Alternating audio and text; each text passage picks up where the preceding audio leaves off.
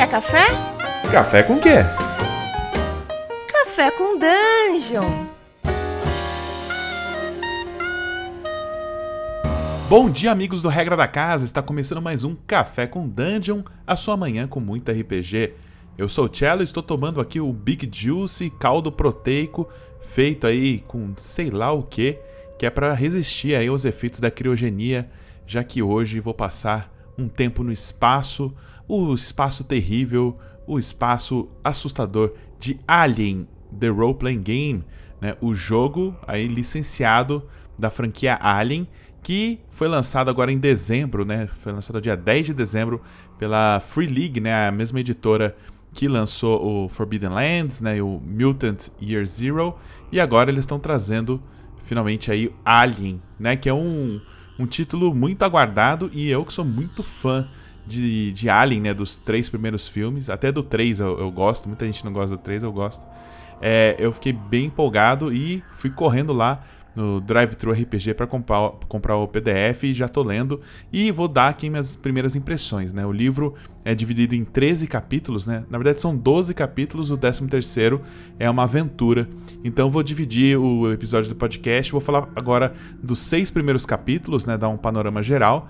E aí amanhã eu falo dos outros seis e dou uma pincelada aí final. Bom, e o primeiro capítulo se chama Space is Hell, né? E ele dá um panorama bem geralzão é, de, de como é o mundo aí do ano 2183, que é mais, mais ou menos três anos após os eventos de Alien 2 e Alien 3. E aqui ele foca muito em como é a vida nos sistemas é, de fronteira, né? Esse RPG ele tem muito cara assim de velho oeste quase, né? Porque são lugares... É, o jogo não vai se passar, né? O jogo do, do Alien não vai se passar tipo na Terra, em lugares super avançados tecnologicamente. Vão é, vai ser aquele futuro retrô, né? Cheio de equipamentos caindo aos pedaços, lugares perigosos, né?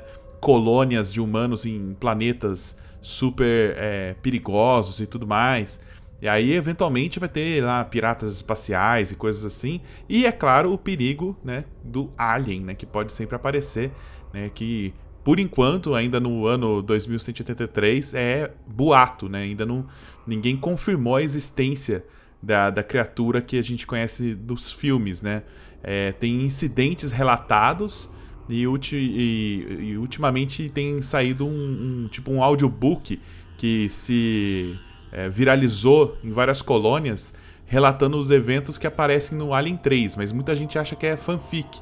Então ninguém acredita muito que existe esses xenomorfos, né, os, os aliens, é, mas é claro que as corporações estão bem por dentro do que está acontecendo e têm interesses, principalmente a Wayland Yutani, né? A corporação evil mais da hora que existe aí, mais influente da, da, da franquia Alien. Eles têm interesses, é claro, bem voltados para é, usar esses aliens, né? Como armas biológicas e coisas assim. Se eles não são simplesmente armas biológicas mesmo e não são alienígenas, são simplesmente criaturas feitas em laboratório. Isso ainda não, não está claro, nem nada assim.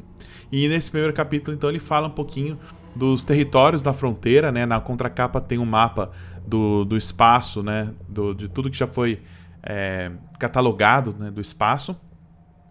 E ele fala sobre quatro facções que dividem aí esses mundos distantes e tal.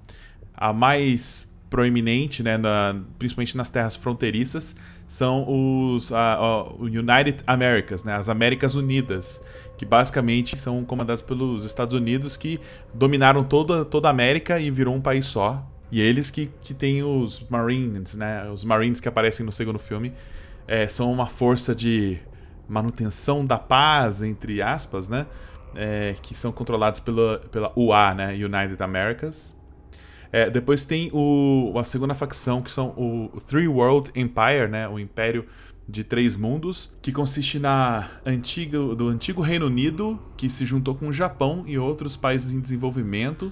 Né? E isso tem a ver com a fusão das empresas né, da Wayland e da Yutani, transformando em Wayland e Yutani.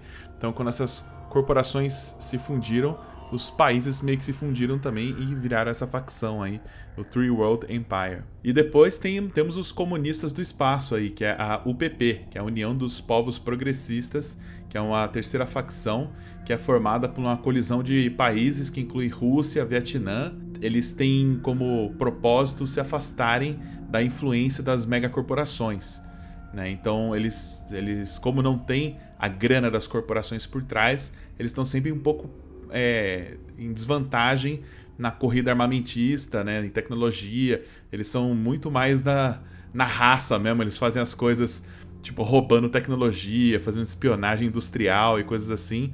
É, e estão agora num estado de guerra fria né, entre o, a UA, né, United Americas, e a UPP.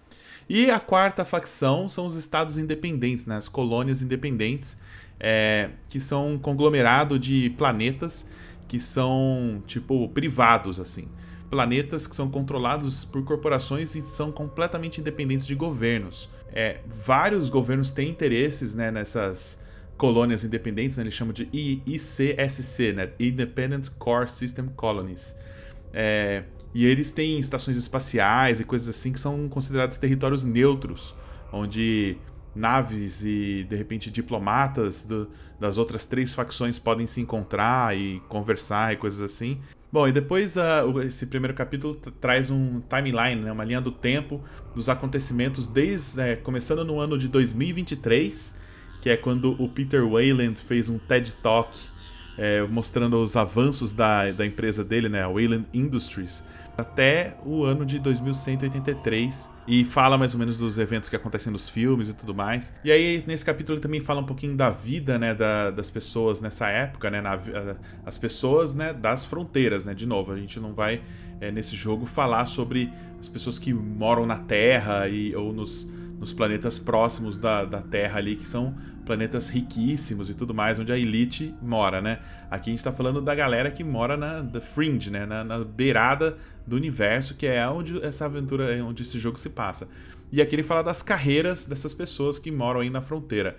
Né? Tem os colonos, né? Os fronteiriços, né? Que são as pessoas que são os operários, fazendeiros e tudo mais que moram nesses planetas. Depois tem os Space Truckers, né? Que são os caminhoneiros do espaço aí, que fazem as longas viagens, né? Em naves espaciais gigantescas.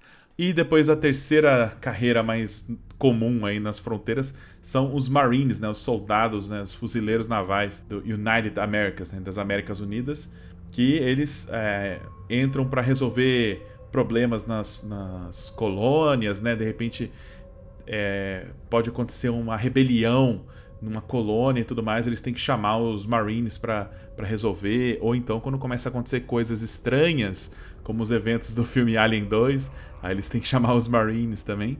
E por último, a quarta profissão que tem são os representantes das companhias, né, que às vezes precisam visitar esses planetas afastados para é, defender os interesses das, das, grandes corporações. E aí vem aquele CEO querendo descobrir o que está acontecendo num, num, planeta e tudo mais. Bom, e seguindo no capítulo tem os modos de jogo, né? Eles apresentam que o jogo tem dois modos de se jogar. Um é o Cinematic Play, que os jogadores já têm as fichas prontas, já são personagens prontos. É, a história é curta, né, para você jogar numa one session e para ter o clima de um filme da franquia Alien, né? Vai ter começo, meio e fim ali mesmo, situações desesperadoras, provavelmente vai sobrar um ou dois só personagens vivos no final, vão acontecer coisas super dramáticas e acabou, acabando a sessão, acaba aquela história. Aí se você quiser jogar, você tem que né, procurar outra, outro cenário cinemático com outros personagens para jogar. E o segundo modo de jogo é o modo campanha, que ele tá dividido em três sub, subtipos de jogos, né? Que é você pode jogar a campanha de caminhoneiros do espaço, né, Space Truckers. Pode ser uma campanha militar Colonial Marines, né? Que uma série de, de missões e coisas assim. E tem o terceiro modo de campanha, que é o modo de colonos da fronteira. Você é tipo um cidadão comum, assim, dessas colônias, né? É um tipo de jogo mais de horror é, fronteiriço, assim, horror do, dos cantos do universo mais abandonados, assim. Bom, e aí no capítulo eles debatem sobre os temas do jogo e tem aquelas coisas clássicas de o que é RPG, que, que, o que, que você usa. Você usa, ah, nesse jogo, aliás, você usa só dados D6, né? Ele tem um. Ele é o engine, o mesmo engine de jogo, né? O Year Zero Engine, que é usado no Mutant Year Zero e no, no Forbidden Lands e tudo mais, e no Tales from the Loop. Mas ele é uma versão bem modificada desse sistema, né? Ele usa só D6 e as cartas de baralho, né? De 1 a 10 ou de Ais a 10. Então ele não usa D12, D8 e tal. Ele usa só D6 e cartas. Bom, aí tem o segundo capítulo que fala sobre como criar personagens. É, se você estiver jogando campanha, né? Você cria personagens. Ou como ler a ficha de personagens, né? Se você estiver jogando o modo cinemático, que a ficha já vem pronta. É Aqui ele explica os atributos, né? São quatro atributos do jogo, né? Força, agilidade, wits, né? Que é tipo sagacidade e empatia. O jogo também tem perícias, né? Tem três perícias por atributo, então tem 12 perícias. É, e tem talentos também, que você escolhe um talento só na hora de criar o personagem. Então já mostra que é uma versão mais simplificada do, do sistema, né? Não tem tantos talentos para escolher. É, e mas ele traz também uma inovação que é a opção de você jogar como Android, né? Porque tem Androids no mundo do Alien, né? No, no, nos filmes aparecem. E cara, quando você joga como Android, você fica super apelão, assim. So, seus atributos são muito melhores do que os humanos. Só que em termos de regra, o Android não pode forçar a jogada, né? Que é uma mecânica é, bem tradicional desse engine de, de regras que permite com que você rerole caso você erre, né? Caso você falhe num teste, você pode rerolar, mas tem consequências é, caso você falhe, né? Tenha falhas críticas e tudo mais. O Android não pode rerolar, então ele não tem essas opções é, cinemáticas, né? Essas opções narrativas, o personagem Android não tem. Mas eles deixam claro também que para jogar como Android, principalmente numa campanha, é, tem que ser negociado com, com o DM, né? Aliás, o DM, na verdade, é GM, né, nesse jogo, que chama The Game Mother. Então, se você está narrando Alien RPG, você está sendo um Game Mother, que é bem legal, que tem a ver com Mother, né? Que são sistemas de é, inteligência artificial das naves, né? Eles sempre conversam com a Mother para pedir relatórios da nave. Então, o mestre ou a mestra é a Game Mother nesse jogo. GM.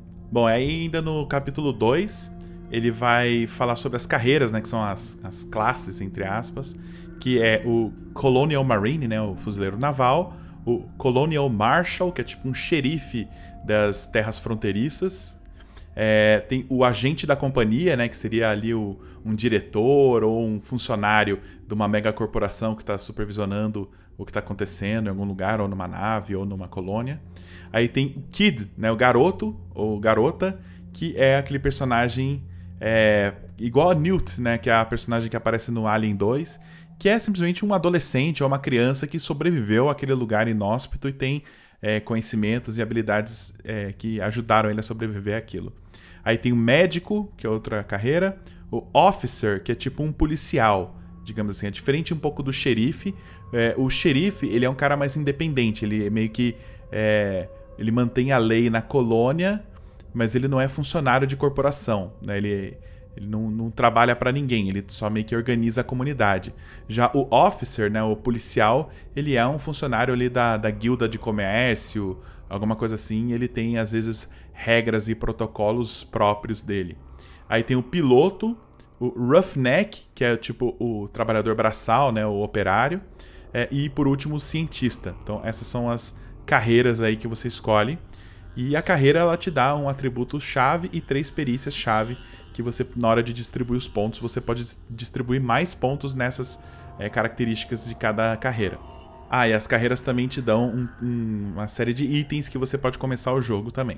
Ah, e cada carreira também tem uma lista de três talentos que você pode escolher um desses três na hora de criar o personagem.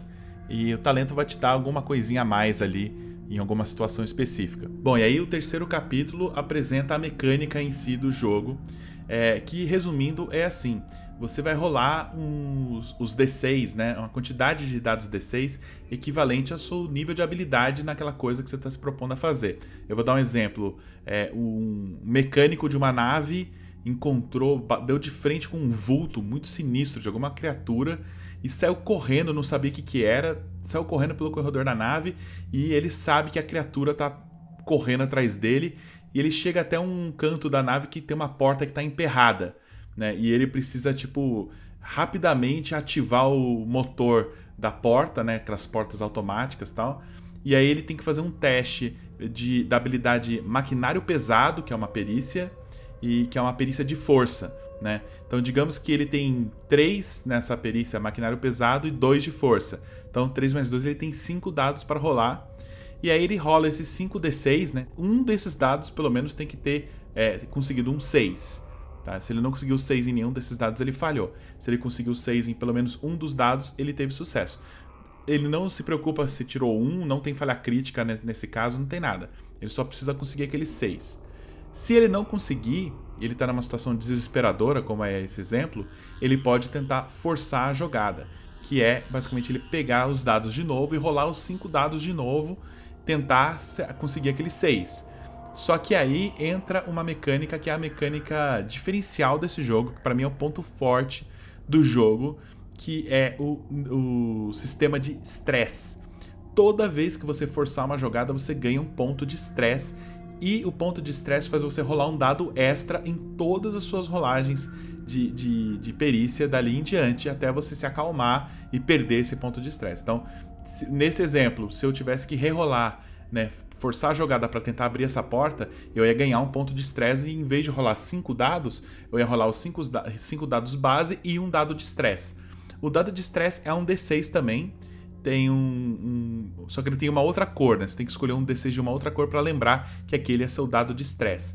O dado de estresse ele funciona mecanicamente igual ao dado da perícia normal. É, o dado base normal. Então, quanto mais estressado você tá, teoricamente mais fácil é conseguir ter sucesso nas ações.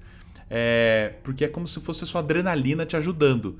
Só que o dado de estresse também tem um risco muito alto é, se você tirar um no dado de estresse, você entra em pânico. Você tem que rolar numa tabela de resultados de pânico. Pode ser que você role um resultado ok e não aconteça nada demais, mas pode acontecer coisas como você ficar catatônico, você entrar em desespero, você cair no chão e ficar chorando, ou você até atacar um amigo sem querer.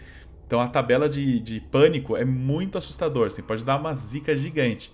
Então, quanto mais estressado você tá, mais fácil fica passar nos testes, mas mais arriscado você fica de simplesmente colapsar em pânico. Assim. Então, é um sistema de risco e recompensa sensacional que eu adorei, cara. Para mim foi o, o, ponto forte desse jogo. Aliás, é aqui que fica a principal diferença desse jogo com os, os outros jogos da Free League que usam o Year Zero Engine, né? Você não tem no Alien RPG aquela coisa de a pessoa tomar dano no atributo dela e eh, ter efeitos diversos por causa disso. No Alien RPG você tem um outro atributo que é a sua saúde, que é um atributo que é, é, você tem um valor igual à sua força, digamos assim, e a sua saúde determina se você vai, por exemplo, tomar um golpe, tomar um soco e cair no chão, tomar um tiro e morrer, coisa assim. E o, os efeitos mais é, mentais são controlados normalmente por esses dados de pânico. Então eles deram uma simplificada, eu acho, no sistema que foi bem-vinda e trouxeram essa mecânica de, cara, que te deixa meio paranoico e, e ao mesmo tempo ajuda você a escapar de situações que você provavelmente morreria se não tivesse aquela adrenalina extra te ajudando. Então, cara, eu achei super inspirado isso, assim. Eu ainda não, não, testei, né? Não joguei, eu só li o livro por enquanto. Eu não sei como é que isso vai ser na mesa, mas de ler eu fiquei morrendo de vontade de, de jogar por causa desse sistema aí dos pontos de estresse. Bom, aí o terceiro capítulo termina mostrando todas as perícias, né? Aí o quarto capítulo é a lista de talentos só. Os talentos que eu, sinceramente, achei meio meh, assim. Eu, eu, acho que esse jogo nem precisava ter talentos, assim. Os talentos, eu não... Eu, eu acho que foi um, uma coisa que eles tiveram que colocar pra, pra pessoa, quando tá jogando campanha, evoluir e ganhar coisas a mais, assim, para modificar o personagem. Mas eu acho que é, eu não gostei muito, assim, dos talentos, não. Eu acho que eles são bem menos importantes para esse jogo do que nos outros jogos da Free League, assim. É, mas ok, tem, também não prejudica nada, assim. Eu só achei meio meh, assim. Aí o quinto capítulo é o capítulo de combate E aí ele fala sobre a mecânica de combate, né? É, mas a mecânica de combate é bem parecido com a mecânica de skills. Tipo, você vai dar um, um golpe em alguém, você vai rolar seu close combat mais sua força. Você vai dar um tiro em alguém, você vai usar sua, sua perícia de, de tiro mais a sua agilidade, né? É, e vai ter sucesso ou falha de acordo da, da, mesma forma. Pode forçar a jogada e tudo mais. Com a diferença é que tem alguns, algumas modificações, né? Tipo, a pessoa pode tentar se defender e e tirar alguns dados seus, né? É, e também tem armadura, que a pessoa pode rolar um teste de armadura para absorver seu dano que você causa nele. E aliás, tem um outro diferencial nesse sistema que são os modificadores. Modificadores servem para você deixar uma cena, uma situação mais fácil ou mais difícil. Né? Então, digamos que você está atirando, só que a sala está completamente escura. Aí você retira dois dados do cara que está atirando. Mas é, tem outras situações, por exemplo, você está atirando numa pessoa que está imobilizada, digamos assim. Aí você ganha dois dados a mais, entendeu? Então você controla quanto é fácil ou difícil uma situação dando esses modificadores de dado, né? Dando dados a mais para a pessoa rolar ou dados a menos.